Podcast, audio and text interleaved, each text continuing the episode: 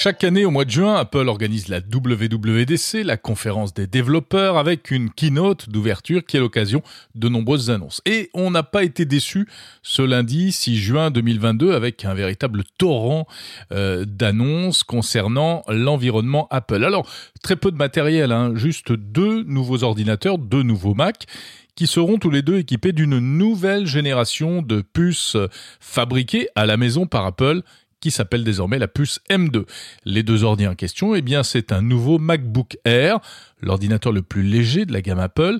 Il sera encore plus léger avec un design un peu différent, qui ressemble un peu plus à celui des MacBook Pro. Et puis, un nouveau MacBook Pro, précisément.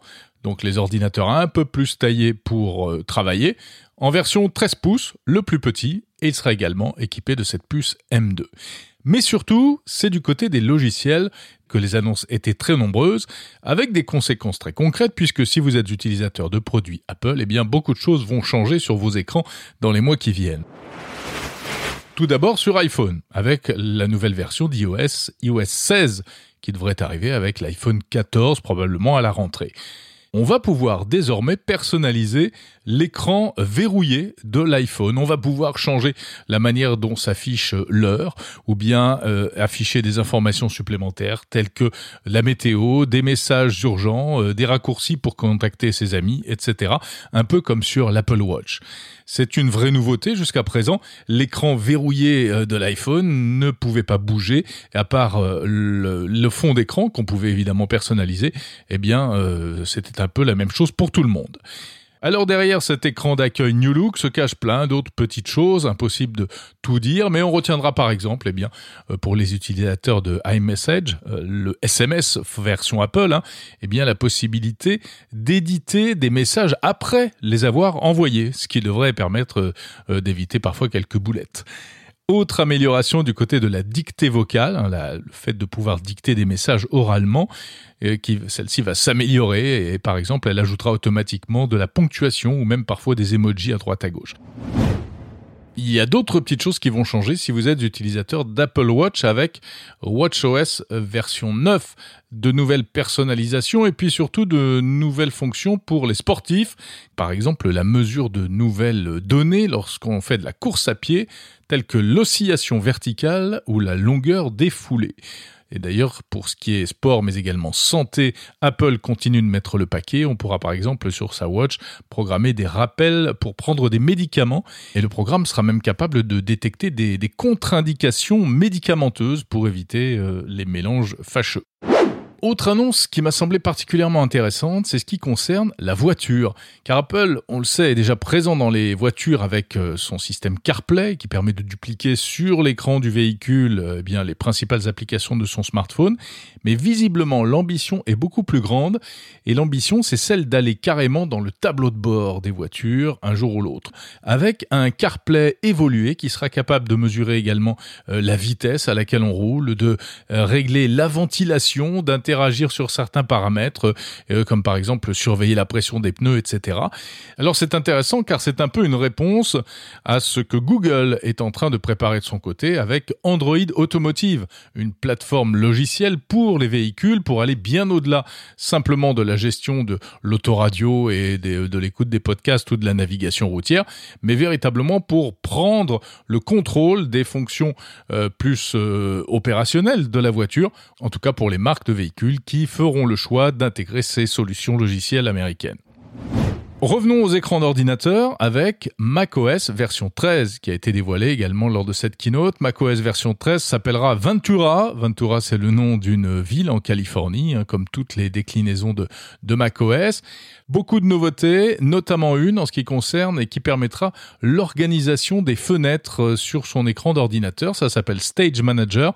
Ça permettra par exemple d'ouvrir en grand l'application sur laquelle vous êtes en train de travailler et d'avoir euh, sur le côté les fenêtres réduites des autres applications secondaires vers lesquelles on peut basculer très facilement. Ce macOS 13 aura également une nouveauté intéressante du côté du navigateur Internet, le navigateur Safari, qui va petit à petit commencer à abandonner les mots de passe. On sait que c'est une euh, tendance forte vers laquelle se dirigent aussi euh, Google et euh, Microsoft. Abandonner les mots de passe au profit de la biométrie et au profit d'un système de mots de passe virtuels. Le passkey de Safari permettra de s'authentifier sur des sites simplement avec Face ID, donc la reconnaissance de visage, ou bien avec Touch ID.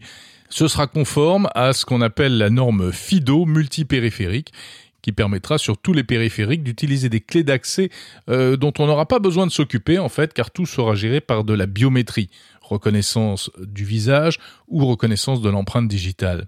Et eh bien là, cette nouvelle version de Safari intégrera Passkey, un système qui permettra de se connecter à des sites sans taper un mot de passe. Et en plus, ce système constituera une protection contre le phishing, qui est un véritable fléau et qui consiste donc à essayer de nous, voler nos mots de passe avec de faux sites web. Bon, n'est pas terminé. Il y avait vraiment euh, beaucoup de choses euh, lors de cette euh, keynote d'ouverture de la WWDC et notamment une annonce un peu surprenante. On va pouvoir utiliser son iPhone en guise de webcam avec son ordinateur MacBook. Comment? Eh bien grâce à un petit accessoire qui devrait sortir dans le courant de l'année et qui permettra de fixer l'iPhone sur le euh, haut de l'écran en fait. Alors quel intérêt Eh bien euh, bénéficier de la qualité d'image et de la qualité d'optique de l'iPhone qui est excellente? Et donc ça donnera une image notamment pour des visios euh, de bien meilleure qualité. Mais au-delà de la visio simplement pour communiquer dans le cadre du travail par exemple, on peut penser que c'est une fonction qui va s'adresser notamment aux influenceurs et tous ceux qui produisent des contenus en vidéo, car qualité d'image, plus même la possibilité de filmer simultanément eh bien, une partie du, bureau euh, devant soi et donc de manipuler des objets et donc euh, la possibilité d'avoir deux flux vidéo comme ça peut être montré euh, lors de la, la démonstration. Enfin, on terminera par iPad OS, le système de l'iPad comme son nom l'indique, c'est la version 16 qui arrivera, sur laquelle on retrouvera le Stage Manager, c'est-à-dire la possibilité de bien organiser euh, ses applications sur l'écran, mais également des fonctions évoluées de travail collaboratif, la possibilité par exemple de faire de la visio à plusieurs via FaceTime, de partager des documents et même de partager des dessins sur lesquels trois ou quatre personnes ou plus pourront interagir simultanément grâce au stylet, l'Apple Pencil, par exemple pour des séances de brainstorming ou euh, sur, euh, pour travailler à plusieurs sur des plans d'architectes ou toutes sortes de choses. Voilà donc beaucoup de nouveautés hein, qui vont arriver dans les mois qui viennent. Apple, on le voit, continue de renforcer son écosystème en le rendant de plus en plus riche.